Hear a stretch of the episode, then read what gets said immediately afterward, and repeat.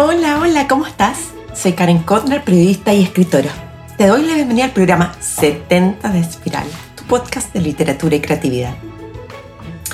Hoy inauguro un nuevo espacio de conversación vinculado a temas candentes que afectan nuestro diario vivir. Es un ciclo completo de cuatro o cinco capítulos, digo, que abordaré la dependencia con las pantallas en su máximo sentido. El primer entrevistado es el psiquiatra Sergio Canals, con quien conversé sobre la adicción a las redes sociales de los niños, pero especialmente los jóvenes. ¿Cómo educar y qué rol tenemos los padres para prevenir conductas adictivas? Son algunos de los aspectos que abordamos.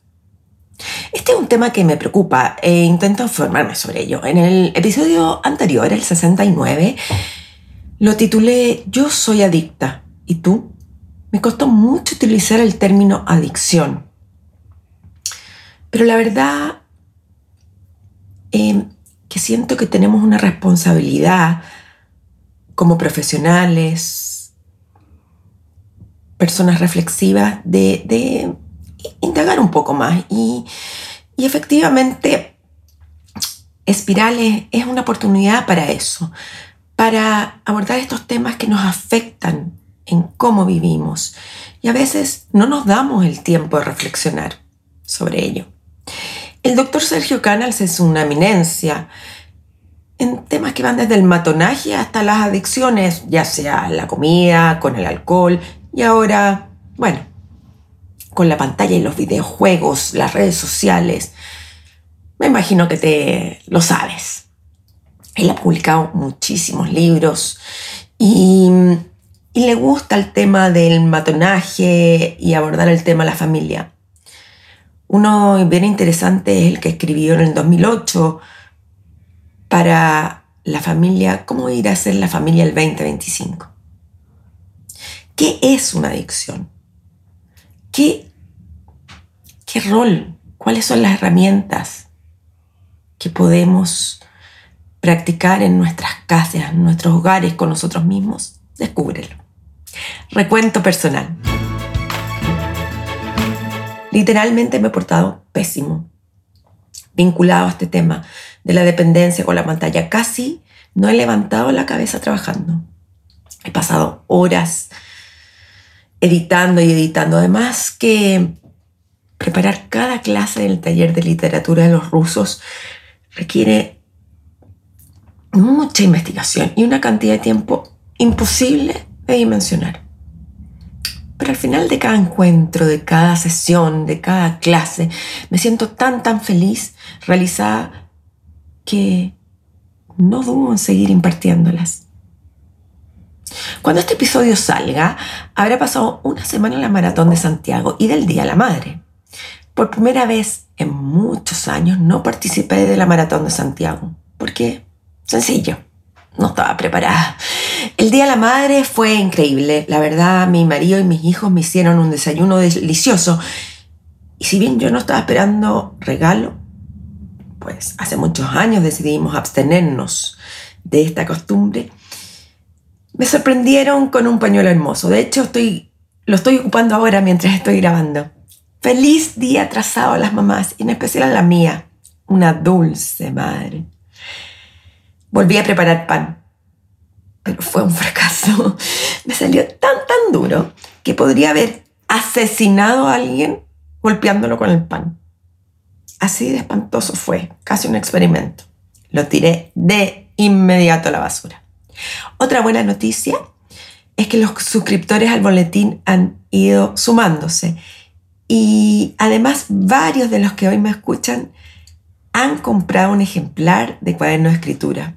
Con estos eh, ejercicios escribo. Gracias a Alejandro Vidal, a Geraldine Preminger, María El Pilar Lepe, Berta Siebrich, Gloria Rojas, Romy Goodman, Angélica Monte, María Carolina Barros, Soledad Arellano. Son algunos, algunos de los que han comprado. Si te gustaría tener algún ejemplar, lo puedes adquirir en mi página web www.karenconner.com o en librerías independientes de Chile e incluso en Busca Libre. Y así te va a llegar físico en cualquier lugar del mundo. Y si no lo quieres físico, obvio que está en digital. Además, estoy con un concurso durante todo mayo regalando ejemplares. ¿Cómo participar? Invita a alguien o a muchos a suscribirse al boletín y ya estarás participando. Pero ¿cómo me puedo enterar que tú los recomendaste? Escríbeme a mi correo karen.karencone.com contándome a quién invitaste.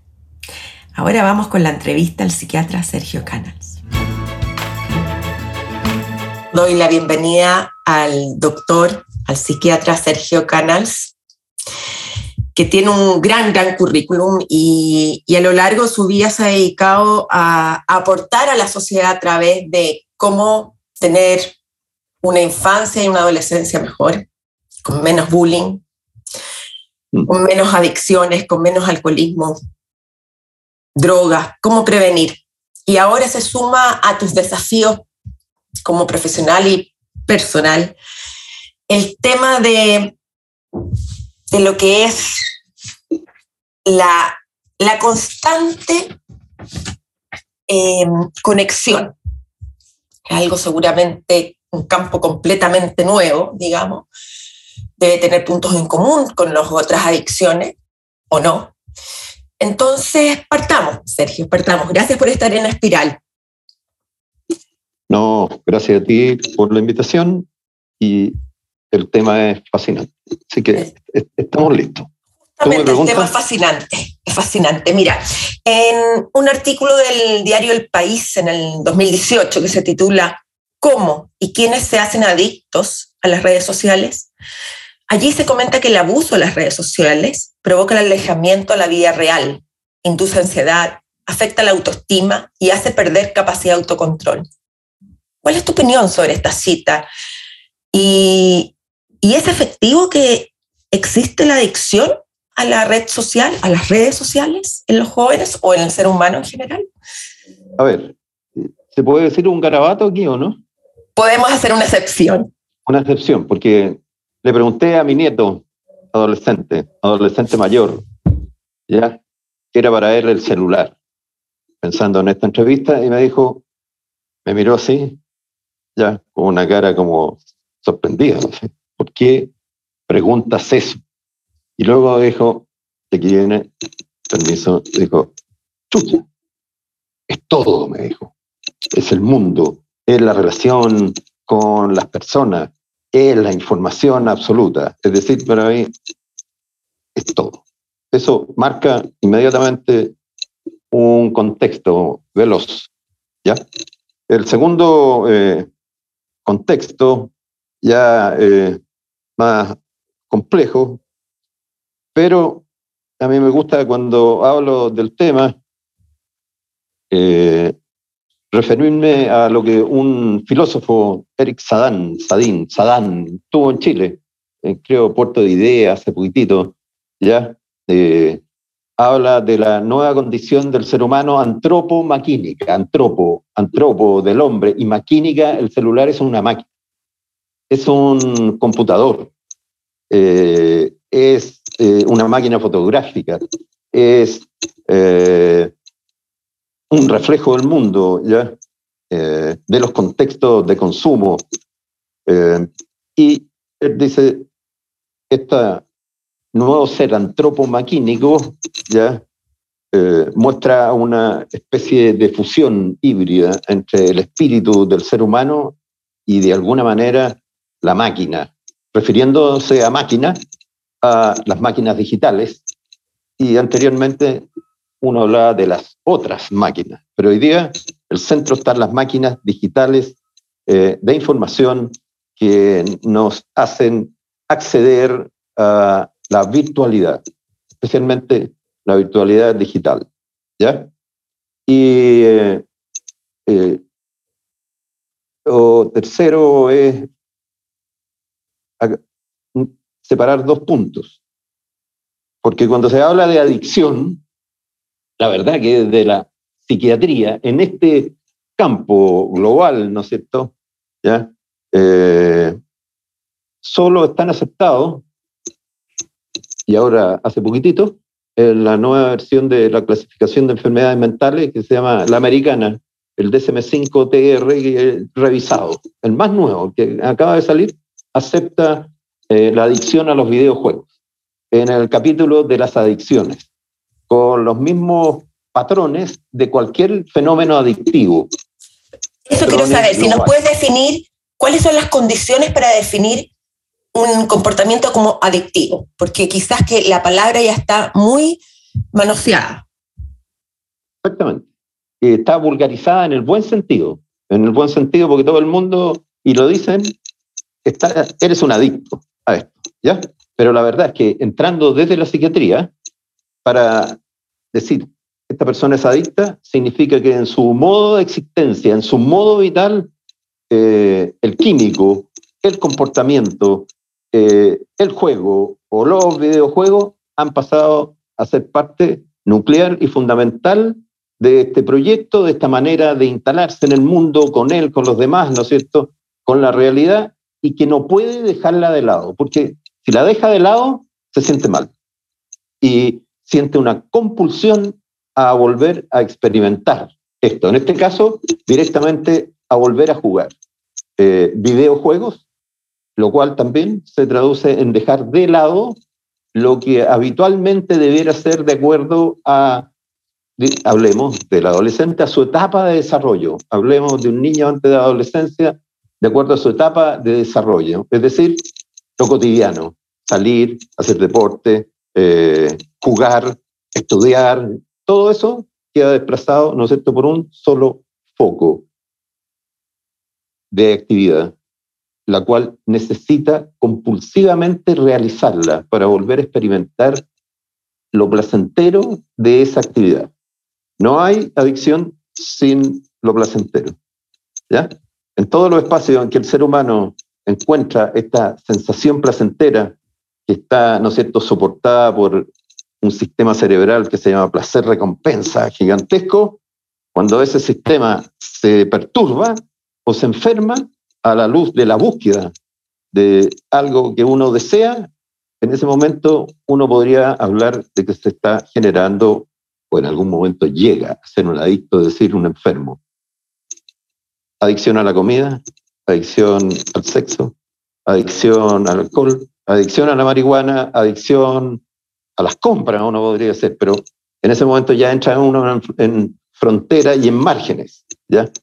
Pero definitivamente hoy día se acepta por primera vez, ¿ya? Ante la Organización Mundial de la Salud lo había puesto, pero hoy día están las clasificaciones psiquiátricas.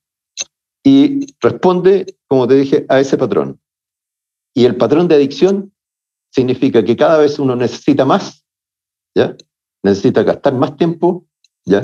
Y intensificar el comportamiento o el uso o el consumo de esto eh, que lo está llevando o lo ha llevado ya a enfermarse. Pero, eh, Sergio, estoy pensando en las adicciones en general, en general, pero específicamente en esta categoría, hablando de videojuegos, tiene un componente más peligroso porque ataca a una población más joven, tiene acceso más joven a la adicción. O sea, el alcoholismo por lo general empieza ya a los 12, 13 años podemos ver ciertos patrones, pero el videojuego puede estar presente desde temprana edad. Pero eh, es cierto, hay que acordarse que la generación de hoy día nació con el celular en la mano en vez de la mamadera. ¿Ya? Y el, mundo digital eh, se expande ante sus ojos desde pequeño, es educado en, en su uso. ¿Ya? y lo adquiere. Pero eso no significa que estén los mecanismos eh, mm. cerebro-mentales, cerebrales, para generar y poder decir, voy a inventar, este niñito de dos años está adicto a los videojuegos. Porque se necesitan ciertas etapas de madurez, ah. ¿ya? Para que se constituya este fenómeno o esta realidad biológico, personal, cerebral, mental que uno cataloga o sea definido como enfermedad adictiva. o sea que un niño de 6 años versus ah, es casi imposible, pero versus uno de 12, 13 años es factible. En los 12, 13 años está en la preadolescencia, efectivamente ya, y los mecanismos de la búsqueda de lo eh, con lo que el niño se siente bien, digamos, o se siente a gusto, él ya lo, lo siente, reflexiona sobre eso, ¿no es cierto? Y llega a decir, esto para mí es rico, eh, sentarme a jugar videojuegos. ¿Sí? Hay que acordarse que eh, los adolescentes, por ejemplo, cuando hacen una reflexión sobre lo placentero, significa que están los sistemas construidos ya. Eh, cuando aparece el concepto cotidiano es que rico. ¿ah? Vamos a ponerlo en esa categoría. Eh, siento muy bien. Siento placer. Ese concepto del placer se construye de manera más compleja. Pero en ese momento ya uno se preocupa de lo que significa la posibilidad de la adicción. Si al final lo que yo te mencionaba es que es un solo gran mecanismo que se va desarrollando y que es imprescindible para el ser humano, que es la búsqueda del sentirse bien. Desde que uno se levanta quiere sentirse bien y de alguna manera eh, descubrir o construir realidades un poco más maravillosas. ¿ya? Y se toma un café, ya listo y con el café toma dopamina, entonces está más activo y se siente bien. Y así se manipula químicamente todo el día, ¿ya? Eh, con distintas estrategias de comportamiento y químicos. ¿ya? Eh, y ese gran sistema es delicado, es un sistema inteligente que aprende, que aprende.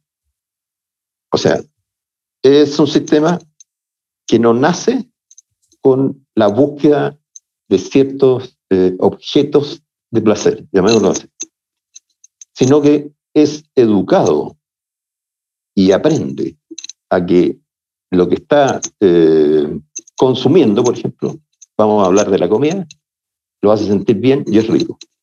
Y en la medida que sigue comiendo, mm, ah, claro. dice, sí, el sistema lee eso y ya lo incorpora. ¿Ya? Eh, pero el propio sistema tiene sus propios a su vez, mecanismos reguladores para que esto esté en un equilibrio de control. ¿Sí? Pero potencialmente, todo esto que va incorporándose como placentero, ¿ya? puede llegar a ser eh, adictivo. Y en el caso de los videojuegos, ¿cuál sería el mecanismo de control? Ah, el mecanismo es uno solo, digamos. Los mecanismos, eh, a ver, ¿cómo vamos, volvamos a la comida, que es lo más básico, pero finalmente, ¿qué es lo que el niño aprende? Que no puede comer en cualquier momento. Y que hay momentos para comer, momentos para no comer, y que uno come cuatro veces al día, cinco veces al día, y aprende a educar el apetito, el hambre. ¿Sí? Eh, para no comer todo, salvo que se rompa estos sistemas, si quieren o estén patológicamente alterados, el niño aprende que toma desayuno, come algo al mediodía, pero almuerza, y no anda comiendo todos los días aunque tenga apetito, porque los propios sistemas bloquean eso, lo bloquean. Pero es la experiencia y el aprendizaje los que, las herramientas básicas del control de este gran sistema, ¿ya? Se educa y se aprende. Obviamente, si un niño chico nunca es educado en términos de los tiempos, ¿ya? De cuándo puede utilizar esto que es muy entretenido, estoy hablando de los videojuegos. ¿Por qué? Porque hay que recordar que no es solo un problema del video, es el juego. El ser humano juega, es el homo ludens. Juega hasta que se muere, con distintos niveles de juego, porque es un gran sistema de aprendizaje, de, de, de desarrollar la creatividad, de sentirse bien jugando. ¿ya? Entonces se mezcla todo el mundo digital que estaba ah, desarrollado al máximo hoy día en términos de imagen, de eh, juegos eh, que son muy llamativos, ¿ya? Desde muy chiquitito, eh, el ser humano es un ser visual y, y, de movimiento, y eso está puesto en la pantalla, y es muy atractivo, para las propias guaguas y por lo tanto la manera de evitar de que esto empiece a incorporarse eh, hasta que llegue un punto en que llegue a ser parte necesaria para que el niño se sienta bien es la educación en términos de cuándo usarlo, cómo usarlo y tener claro que hay espacios donde no, y que hay otras actividades, ¿no es cierto?, que pueden llegar a ser tan más placenteras que el tener la pantalla y estar jugando eh, un videojuego. El, ahora, hay que recordar que también juegan en línea, entonces genera esto un fenómeno distinto desde el punto de vista del análisis. Pero lo que uno pregunta, y pregunto, ¿qué prefiere? ¿Jugar un partido de fútbol en pantalla o ir a jugar un partido de fútbol con tus amigos? Allá afuera, en el mundo real, no... Ellos saben que es un mundo virtual, los niños saben. Y cuando un niño empieza a hablar de que prefiere, y lo muestra en su comportamiento, quedarse mejor frente a la pantalla, ese niño empieza a tener un problema. ¿Ya? Porque el mundo, ¿no es cierto?, eh, digital, en este caso del videojuego y la entretención digital, ha invadido el mundo natural de alguna manera y lo reemplaza. Lo reemplaza. Sergio, y en ese sentido, ¿qué va a pasar cuando llegue, no sé si me imagino que has escuchado lo que es el metaverso? Ah, los metaversos. Han salido hartas críticas de los metaversos. Porque los metaversos son como. Bueno, el que más ha criticado esto, si uno quiere ya entrar desde el lado de la filosofía de Byung-Chul Han, mm. pero duramente, con su último libro, sí. La Infocracia y las no cosas. Y las no, cosas, yo lo leí, sí. ¿Te gustó? Encontré que a minutos ese libro se iba. Ah, ese no lo leí, pero el otro ese de. Es el nuevo, el último. Eh, si me gustó o no me gustó su planteamiento de las, en las no cosas, mm, en las no cosas es muy duro. Es muy duro, pero a veces siento que, se va a un extremo, sobre todo al ah. final, poco real, de, de, los beneficios. Hemos tenido beneficios en esto.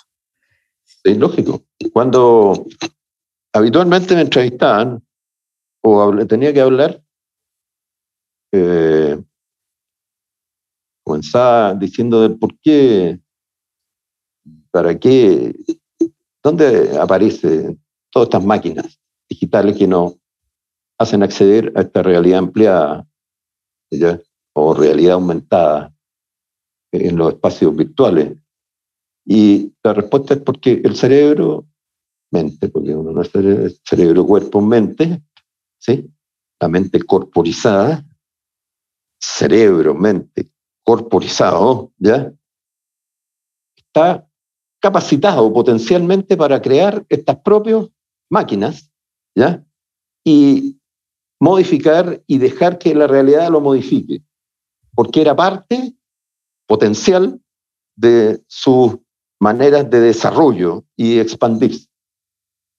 Es decir, eh, la mirada negativa absoluta sobre lo que es la realidad virtual, digital y obviamente de las máquinas para acceder a eso. Si no, uno no puede acceder. Si uno elimina todos los celulares y todo, se acaba la realidad virtual, queda la imaginación. Y de eso se queja fuertemente Bin Chulhan. ¿Ya? Eh, por lo tanto, no es el problema la realidad virtual y las máquinas digitales. No en la forma en que se usa y el sentido que es, de la cual se dota, eh, el contexto, el cómo este ecosistema digital va, como es parte ya de la realidad global, va modificando también el propio desarrollo o la subjetivación del ser humano y hacia dónde la conduce, o uno hacia dónde deja que esto lo conduzca. Pero yo creo que es parte, es parte natural, de alguna manera ya, eh, el que tengamos este, este brazo y estas herramientas, ¿no es cierto?, de transformación de la realidad y para habitar en esta realidad creada nueva que es la virtual digital. Entonces, y así seguramente van a aparecer otros y va a seguir esto modificándose y autoorganizándose y uno siendo parte. Hay que acordarse que en esta realidad uno crea la propia realidad. Eh, los contenidos hoy día de la red digital global las crea quién? Uno mismo. O sea, es un, cada uno es un nodo que genera ya información y comunicación, ¿ya? y el otro es otro nodo y interactúa con uno y van creando este gran sistema que ya finalmente se autoorganiza. ¿ya? Entonces ya no está ajeno uno, no puede estar ajeno, no, ya no va a estar más ajeno. Y lo que uno va a mirar, no sé, todo el perfeccionamiento y refinamiento de lo que significa esta realidad. Ahora, el metaverso, ¿por qué lo han criticado? Porque los mundos que han mostrado, esos son muy comparado con lo que uno encuentra en los videojuegos hoy día de desarrollo extraordinario, lo que significa la imagen, son pobres todavía, muy pobres en imagen, muy pobres en, realidad, todavía.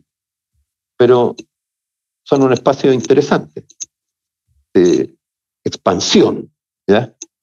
Y seguramente se va a perfeccionar y desarrollar, y ya tiene utilidades que son prácticas como eh, poder estar en otra parte, en otro universo, o más allá del universo, pero y realizar las cosas que uno haría en el mundo real, hacerla en ese mundo digital que se abre frente a uno y, poder manipularlo y manejarlo, pero de manera muy pobre todavía, ¿ya?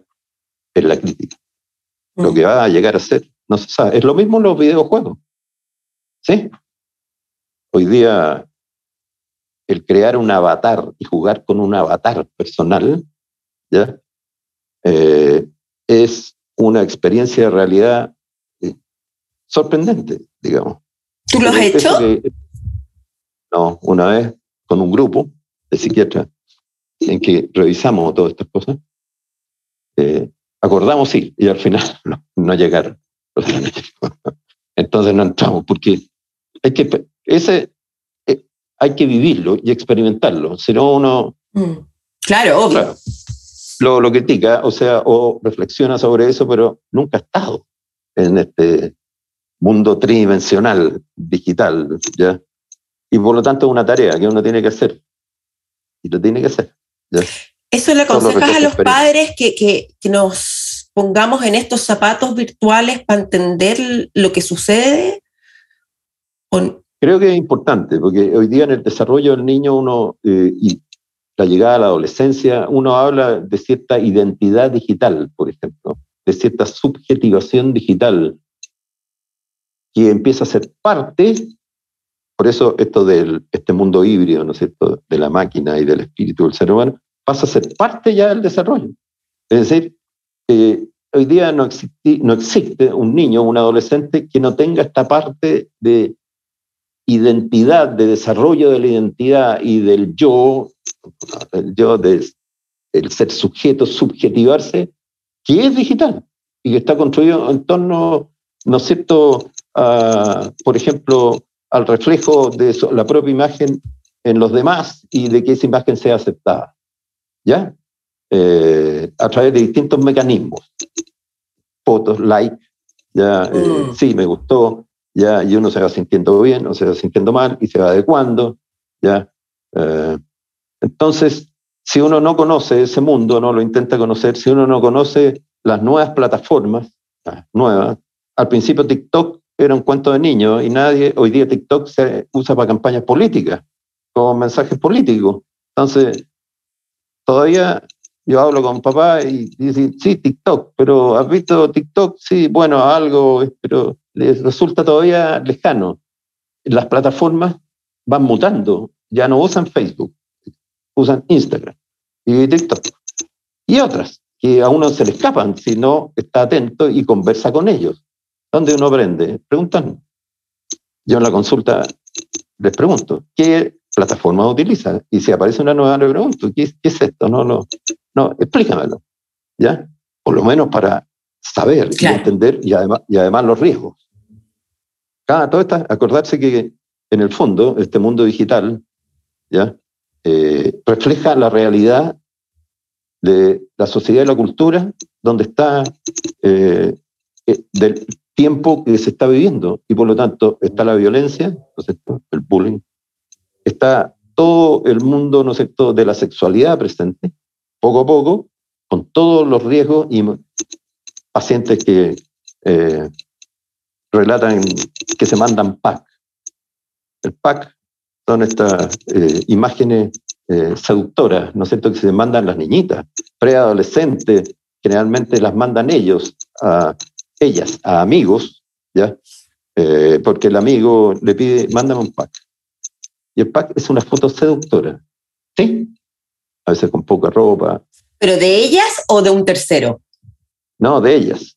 Lo que ah. sé es que la, que la recibe el, amigo, comillas, o, ¿ya? Y el amigo la manda a los, a los otros, ¿ya? Y también puede recibir de terceros, ellas, filtradas, los packs, ¿ya? Bueno, cuando me hablaron de pack, no tenía idea qué, qué, qué lo que era esto, hasta que primero aprendí, porque me contaron, esto es un pack, ah, ya, y después empezaron a llegar los pacientes, ¿no es cierto?, que dentro de lo que significa el bullying digital, el acoso, eh, aparece el haber mandado ella, ella, generalmente es ella, porque es el hombre que lo pide, ¿ya? No, no parte el hombre, mira, ¿ya? Eh, como y el inicio de todo el fenómeno después de acoso. ¿Por qué? Porque filtraron las imágenes, lo que ella suponía, y mal suponía, porque no debiese haberlo enviado, de partida, de partida, que iba a ser guardado en reserva, en lo privado, lo hacen público. El momento que se hace público, una vez que está hecho público, es prácticamente imposible sacarlo de las redes. ¿Sí? Eh, una paciente ayer me recordó eh, que quien había iniciado un fenómeno con ella que le costó se cambió el colegio finalmente, porque fue una catástrofe de todo, desde todo punto de vista, se encontró y le dijo, acuérdate que tengo la foto, yo todavía. Entonces, pero ese, sí, bueno, esos riesgos, sí, y entonces acostumbro yo a preguntarle, algunos todavía me dicen, no, un pack, que le digo a la propia, al propio paciente, o a la paciente, cuéntale tú qué es lo que es un pack. Oh, dice, entonces, eso abre la puerta de los riesgos, la prevención de los riesgos, la educación, ¿no es cierto? Lo que hablábamos antes, ya sumado con la propia experiencia de desarrollo que va haciendo el niño pre y preadolescente y adolescente, donde todo esto cobra una potencia extraordinaria por la propia etapa de vida que están viviendo, donde en realidad la adolescencia es una transformación, experimentación. Porque si no exploran el mundo regulado, contenido, todo lo que ustedes no se desarrolla, no sigue hacia adelante el desarrollo. ¿ya? Por eso que es una etapa de alta complejidad. ¿ya? Hay que recordar que en la adolescencia el cerebro se poda. ¿Qué significa que se poda? Bota las neuronas que finalmente no fueron usadas para nada práctico, digámoslo así. El cerebro, entonces, esa la echa para afuera, disminuye las neuronas, pero aumenta la complejidad empieza, ¿no es cierto?, a perfeccionarse, ¿ya? Lo que tiene que desarrollarse. Bueno, ese periodo es largo y expone eh, y hace necesario que esa persona que está en la adolescencia, ese niño o esa niñita, ya vaya descubriendo una realidad que hasta antes de esa etapa no la veía de la manera que empieza a mirarla. No es que aparezca una nueva realidad. El cerebro se transforma completamente y de alguna manera la lectura de la realidad empieza a ser radicalmente distinta las áreas críticas. En este sentido, eh, quiero entender una cosa. Eh, ¿Cuál es el rol de los padres en este escenario? Porque suena uno como padre que estás peleando contra un gigante ah. con un Goliat mayor, digamos, muy, muy poderoso. Es muy poderoso. Basta recordar, si entramos por el borde del consumo, que todo lo que ellos, los adolescentes y los niños, van incorporando está mediado, ¿no es cierto?, hoy día por la compra. Se compran programas, se compran juegos, se ganan puntos, se ganan y Después, ¿para qué hablar de las compras y los cambios de celulares, que son se van actualizando y los niños cada vez saben más y, saben, ¿no es cierto?, que para jugar ciertos juegos necesitan mayor memoria y hay celulares que son mucho mejores y van exigiendo este cambio con la dinámica del consumo, ¿ya?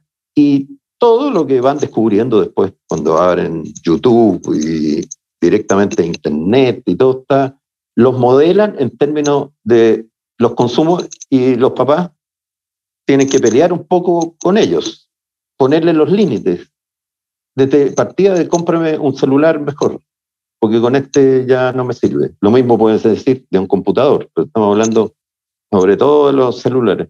Entonces, eso es lo que se llama una subjetivación, una especie de lectura global de la realidad en términos de regulación de los deseos, ya del cómo sentirse bien, cómo explorar el mundo, relacionarse con los demás. Ya, eh, el celular lo, lo, está educando a uno también. Y frente a eso, que ya es omnipotente de alguna manera, como dices tú, porque está en todas partes, no hay nadie. Además, la gracia que tiene, la gracia es que es democrático. Hoy día uno va a la pintana, yo he trabajado en sector y todos tienen celulares. Todos y todas, no hay nadie que no lo tenga hoy día. O sea, mm. es un acceso universal simétrico ya para todos lados. Entonces, contra eso, lo que tú preguntas, bueno, si la cultura fomenta esto, y esto es parte de la cultura, la tecnología es parte de la cultura, esta realidad es parte indisociable, ¿ya? Eh, ¿Quién quien puede proteger, educar y regular? Los primeros siguen, es que desde el sentido común, los que van a estar al lado de ese niño o esa niñita desde que nace y van a regular su humanización de alguna manera, ya desde el punto de vista de normas, de valores, de la mirada sobre el mundo. ¿ya? Es primero la mamá. No, no se ha cambiado eso. Pero hay, hay, Sergio, algo que, que, ahora escuchándote yo pienso, es muy difícil la regulación que uno puede eh, entregar o ser aceptada entre una niña de 10, 12 años con un joven de 17 años. Lógico, no. Y, o sea, y ahí es muy difícil.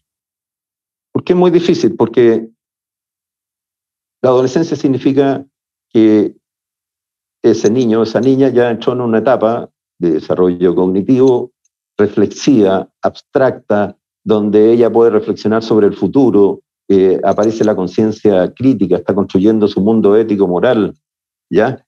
Y por lo tanto, eh, ya no sirve lo que sirve antes, cuando un niño es muy chico o una niña es chica, en términos de que lo que dice el papá y la mamá ¿ya?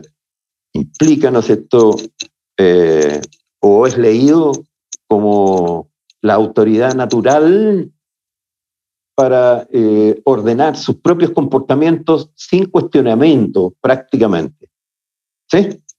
Pero cuando se llega a esa etapa de la preadolescencia y se entra a la adolescencia, si yo no acompaño de una reflexión y un acuerdo, pero basado en el sentido de lo que yo estoy proponiendo, que es lo que converso, sentido tiene que ver con los por, los por qué, los para qué y los para quiénes. Es decir, por qué hago algo, para qué hay que hacerlo o no hacerlo y cómo impacta a los demás. La presencia del otro, ya, lo más probable, como producto natural de una etapa donde aparece el narcisismo, que es natural de la adolescencia, un tipo de narcisismo discutir con un adolescente es sumamente difícil. O sea, uno puede tomar acuerdos y conversar, pero sabe que es una tarea titánica, titánica. ¿ya? En cambio, con los niños no es tan titánica. Los niños son más divertidos, hasta los días de los 11 además son agudos, están aprendiendo, ¿ya? y al final hacen lo que sigue valiendo, lo dijo el papá, el papá, lo dijo la mamá. Pero a esa otra edad ya no vale. Lo dijo el papá o lo dijo la mamá. Ah, sí, pero yo digo, y ahí se abrió todo ese mundo, donde uno tiene que, a partir del mundo de ellos, ya incorporar este tema de la construcción de sentido, de un relato que le haga sentido al de el por qué le están pidiendo que no tome alcohol. Ya, y que, eh, Pero en una niña que no juega videojuegos, por ejemplo, que ah, no, pero que consume, es consumidora de redes sociales, TikTok, Instagram, YouTube, no sé. ¿Cómo eh, en la práctica los padres enfrentan esto? Hablan con esta chica y le dicen, disminuye las horas, eh, llegamos a un acuerdo. ¿Cómo? Súper sencillo. ¿Qué, ¿Qué harías tú en un caso que es transversal, como dices tú, a la sociedad? Eh, una niñita, dices tú, no, mm. no niño, no. ¿ah? Porque son distintos. Son distintos. Sí. Y lo, que buscan en los mundos de las redes también son distintos y se va notando. Se nota desde que son más pequeños. Eh, hay que recordar que la mujer se vincula más, se relaciona más emocionalmente, afectivamente y necesita más estas redes. Es cierto que el adolescente es grupo por definición. O sea, un adolescente, hombre, mujer, solitaria, habla de que algo le pasa en su mundo. Porque por definición son grupos. ¿Ya? Eh, pero el hombre tiende a funcionar y puede funcionar mucho, a veces mejor solitario, solitario. Un, un hombre masculino cuando se estresa, se aísla y se enoja. ¿Sí? Y la mujer cuando se estresa necesita conversarlo y relacionarse. ¿Quiénes manejan más eh, las redes de comunicación social, los WhatsApp, y, se mandan fotos, etcétera? Más la mujer que el hombre, en general. Esto en general. ¿ya? Eh, son más habituales. Y uno mira los WhatsApp que se hacen, los chats, ¿no? Y la mujer lo utiliza más para contar la vida cotidiana relacional. Sí, salí, me junté con esta, etc. El hombre no lo utiliza tanto para eso, dependiendo de su etapa, pero no, no es como su foco. En la selfie, también la mujer tiende a utilizarla más. Pum, selfie para todo. fuimos, me junté con mi amiga, foto, selfie, foto, selfie. Ese es todo otro capítulo del narcisismo de la selfie que le han dado como. Sí, todas partes sale. ¿ya? El mismo Vinchujana se gasta un capítulo entero con la selfie. ¿ya? Pero lo que está mostrando es que es distinto, o sea, hacer una, una mirada transversal sin intentar diferenciar eh, todos los matices que están incorporados, yo creo que fracasa. Por eso me llama la atención, porque tú dijiste una niñita, no dijiste un adolescente hombre. Eh, la mujer, fíjate, eh, adolescente, y tiene una complicidad mayor con la madre, como para conversar los temas, y es lo que he escuchado.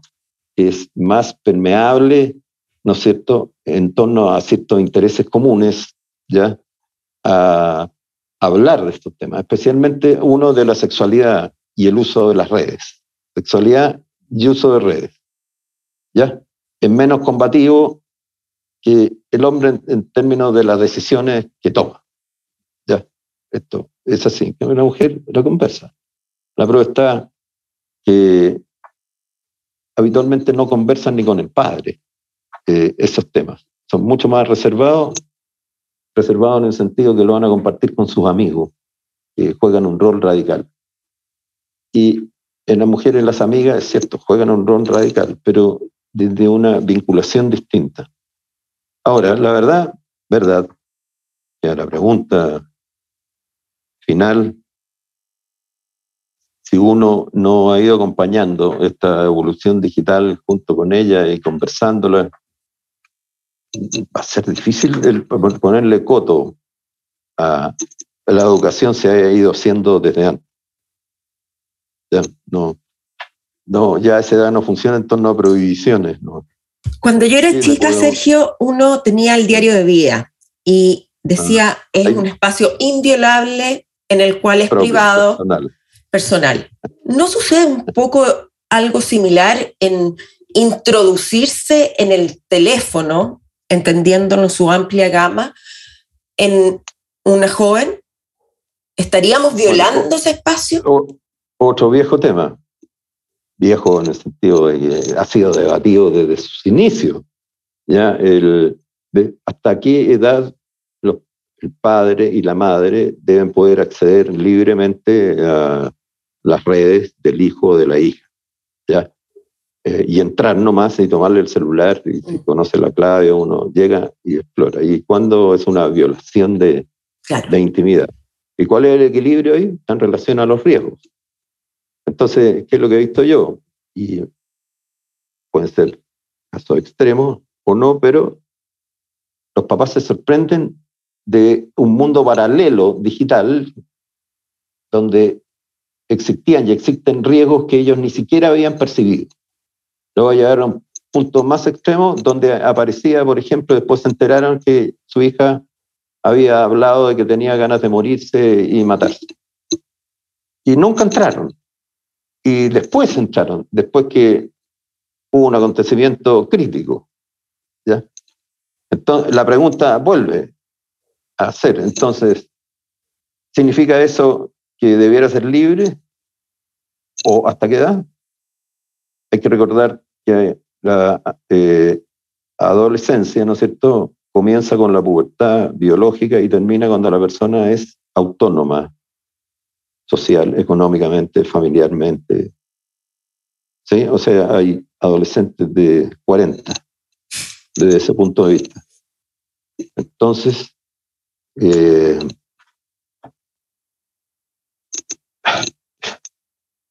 yo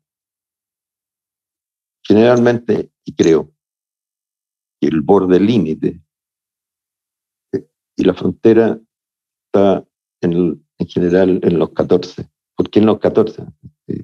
Puede ser a los 13. ¿Por qué no a los 13?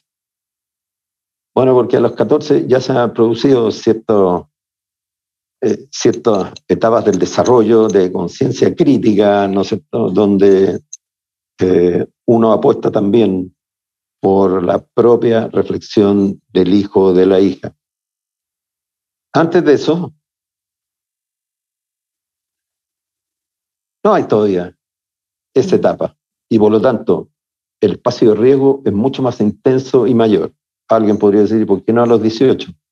Entonces, porque la teoría y la academia y lo que uno sabe se estrella siempre violentamente con la realidad vital. No es un ejercicio abstracto, no más. Y lo que uno ve es de que todos los sistemas de regulación finalmente solo sirven cuando son más pequeños y después son eludidos de cualquier manera. ¿ya? y por lo tanto no va a haber manera de conocer este mundo. La frontera está puesta en los riesgos, los riesgos. ¿Ya? Considerando que un adolescente es impulsivo, es más narciso, un adolescente es más impulsiva, está pasando por la etapa de narcisismo, ¿ya? Y por esta etapa de hacerse diferente al entorno, de separarse, ¿no es cierto? O sea, está en lucha y está en tensión y que ponerle un límite como este va a ser cuestionado y hoy día va a ser más cuestionado, más.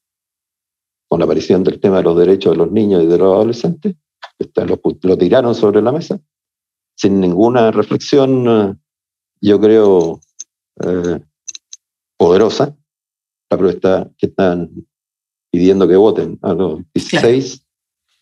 Sí, si ellos quieren, porque no es obligatorio, etc. lo que no han considerado con esa mirada es que el desarrollo ético y moral sigue después de los 18 hasta los 20 años. el desarrollo ético y moral tiene que ver con la conciencia moral, o sea, con eh, todos los matices y reflexiones sobre lo que es bueno y sobre lo que es malo. Esto en general. Y eso no se ha producido. Es decir, a los 14 no está. Sí sabrán si alguien está muerto o no está muerto y si alguien sufre esos daños, pero la reflexión global, ¿ya? Y con las tensiones a las cuales uno puede someter eh, los comportamientos sobre lo bueno y lo malo, no están las capacidades desarrolladas, con un elemento lateral, que ha estudiado Damasio, este neurólogo, bueno, uno de los neurólogos que más saben del mundo emocional y se ha introducido en el mundo ético-moral también. Dice que las redes digitales no dan el tiempo eh, necesario, especialmente Twitter, por ejemplo, para que aparezca en el cerebro, mente, una etapa de reflexión y discernimiento ético-moral, porque eso requiere más tiempo que una respuesta emocional. La emoción es rápida y veloz, ya en estas redes que son instantáneas, pero la reflexión y el discernimiento de lo bueno y lo malo requiere tiempo biológico que no alcanza a darlo las redes, mm. estas redes. ¿Qué es lo más nuevo para ti de este fenómeno? Dentro de todo lo que hemos estado hablando, ¿qué es lo más novedoso que tiene este tipo de dependencia, para no llamarlo adicción en algunos y adicción en otros? Sí, porque la adicción, insisto, es una enfermedad. Claro. Que necesita esas características. Lo otro puede ser abuso, lo usa mucho, etc. Pero ahí está la frontera. Entonces, dejando fuera la adicción, porque creo que eso es un fenómeno más particular, el general que estamos hablando, ¿qué sería lo más novedoso? Lo más novedoso, la respuesta de mi nieto, cuando dijo, es todo. ¿Qué edad tiene tu nieto? No, eso, este es un nieto mayor, ya, que tiene 22, pero le pregunté, sobre la adolescencia para los jóvenes. Y me dio su respuesta. Y esa mirada, digamos, a uno, para uno es sorprendente. Que alguien diga que celular, ni siquiera el mundo digital, pero el celular es un instrumento que permite acceder a todo este mundo, que uno lleva, lo porta, lo lleva todos lados. Que él haya sub haya sumido el mundo completo en lo que es este instrumento y este mundo virtual, digital, comunicacional, ¿ya? Sin matices.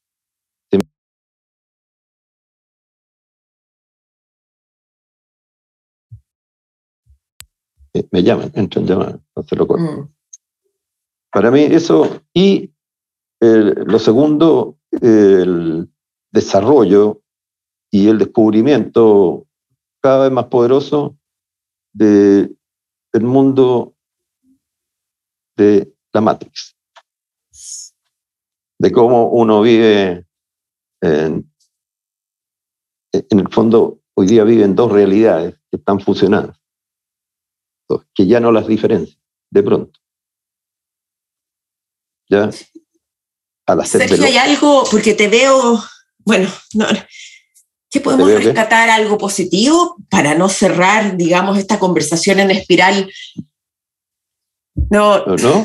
embarga esto. De, no ser eh, negativo, cuando tú me preguntaste, yo dije, así como cuando apareció la radio y fue criticada fuertemente, la radio, la radio común y corriente, ¿ya? Cuando aparecieron estos medios digitales, fueron, se lanzaron todos encima, ¿ya?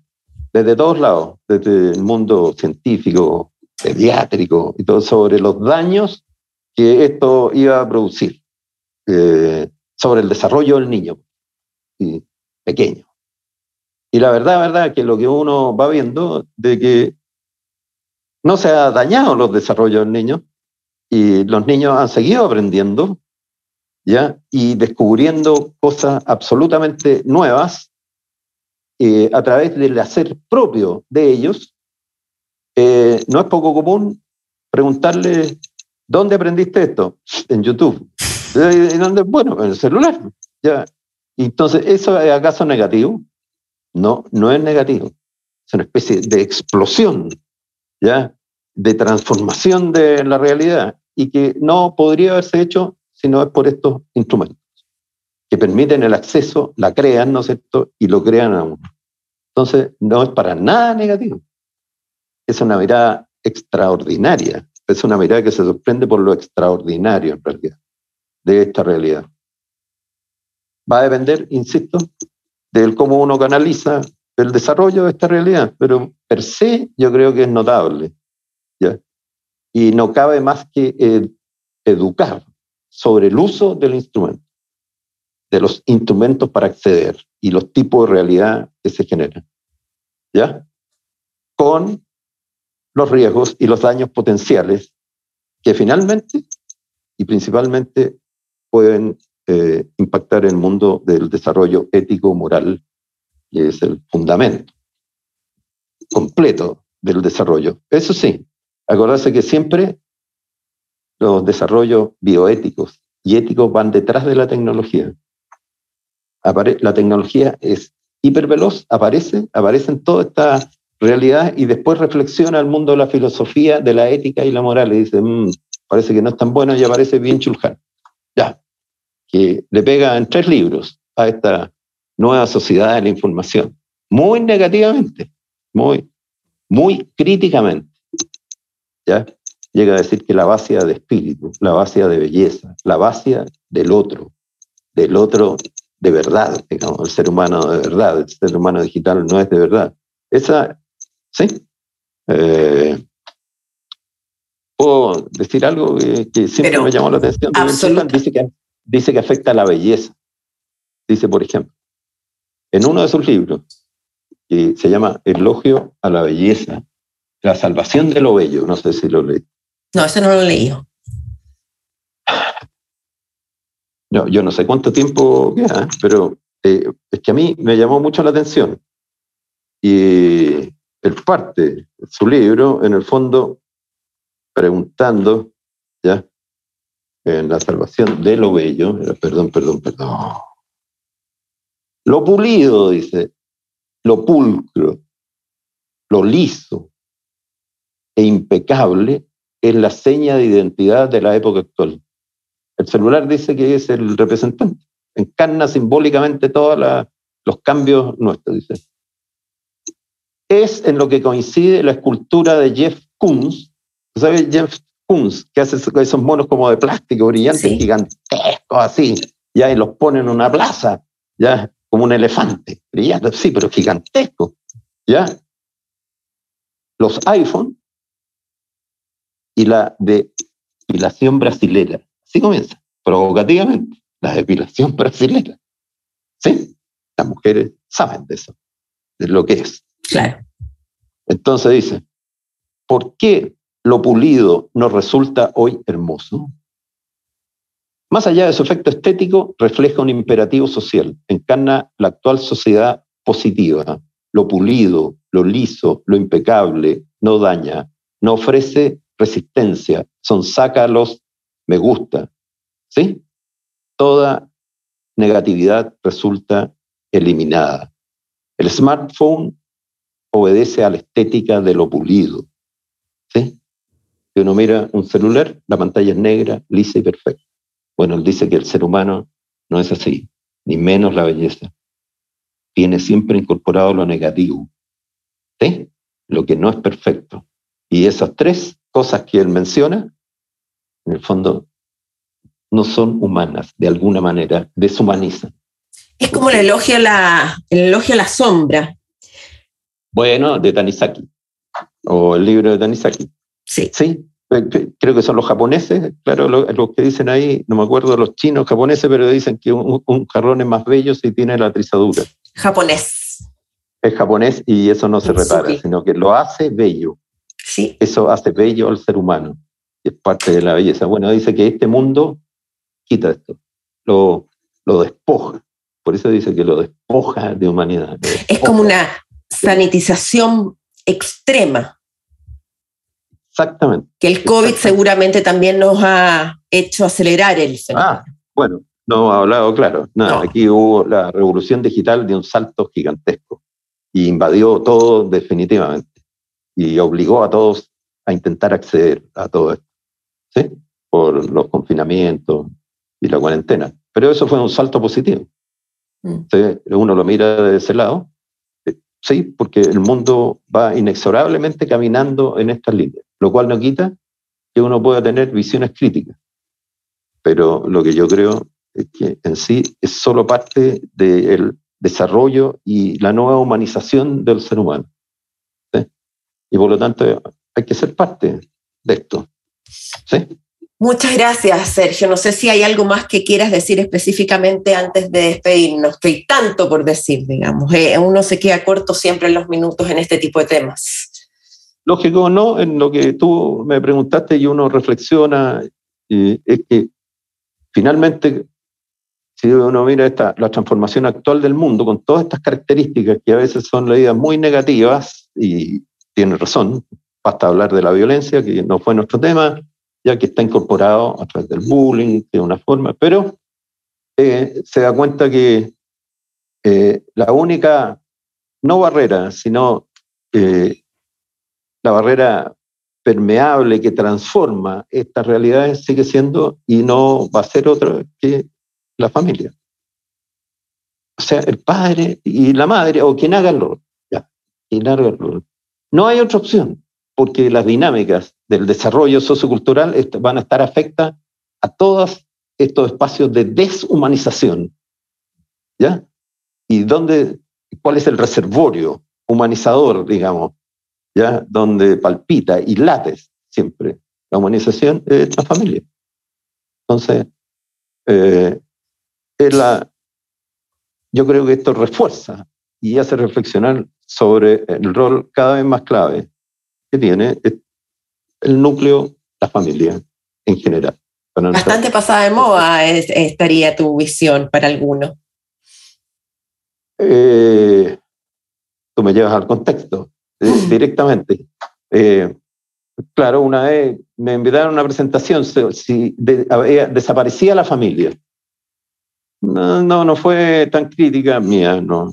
Yo diría que hay una gran transformación, digamos, de la familia y el debate nuclear es, y la pregunta de qué es la esencia de la familia.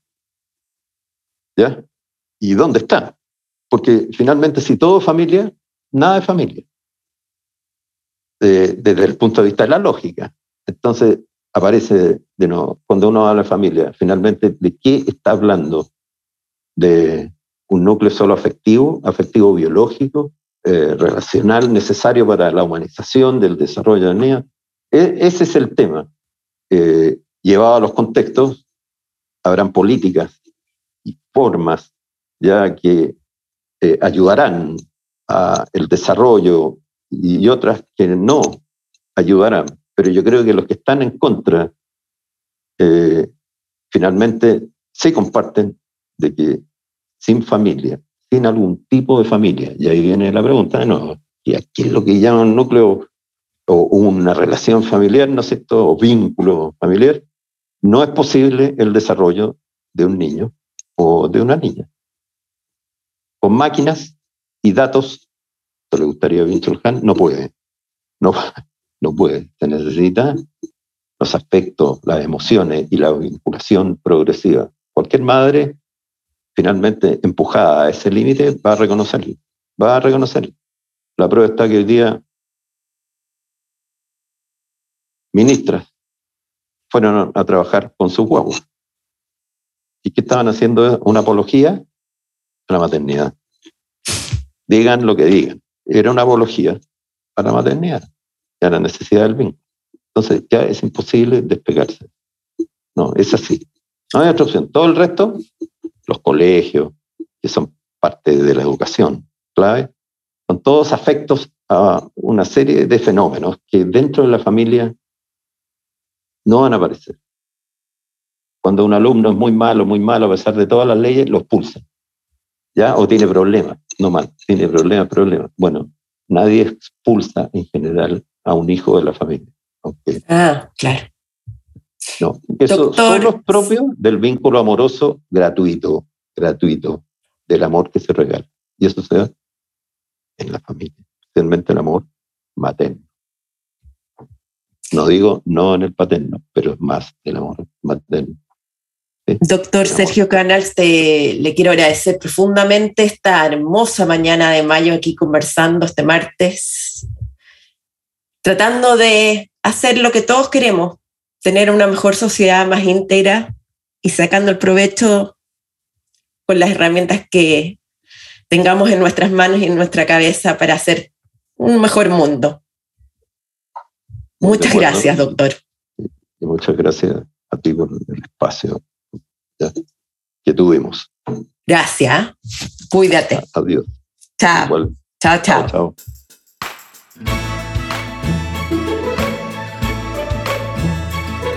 Ya sabes la diferencia entre una adicción y una dependencia. El doctor Canals abre un mundo para reflexionar y conversar con los nuestros, poner este tema en la mesa, como solemos decir, no por nada. Si escuchaste este episodio o bien lo leíste en la transcripción en www.karenconner.com, ojalá te conviertas en un agente del cambio y hagas pequeñas modificaciones en tu vida y des el ejemplo a los que te rodean. ¿Qué fue lo que más te sorprendió de esta entrevista? Cuéntame. Escríbeme en mi correo karenconner.com o deja un comentario en mi página o en mis redes. Lee, escribe, crea. Chao.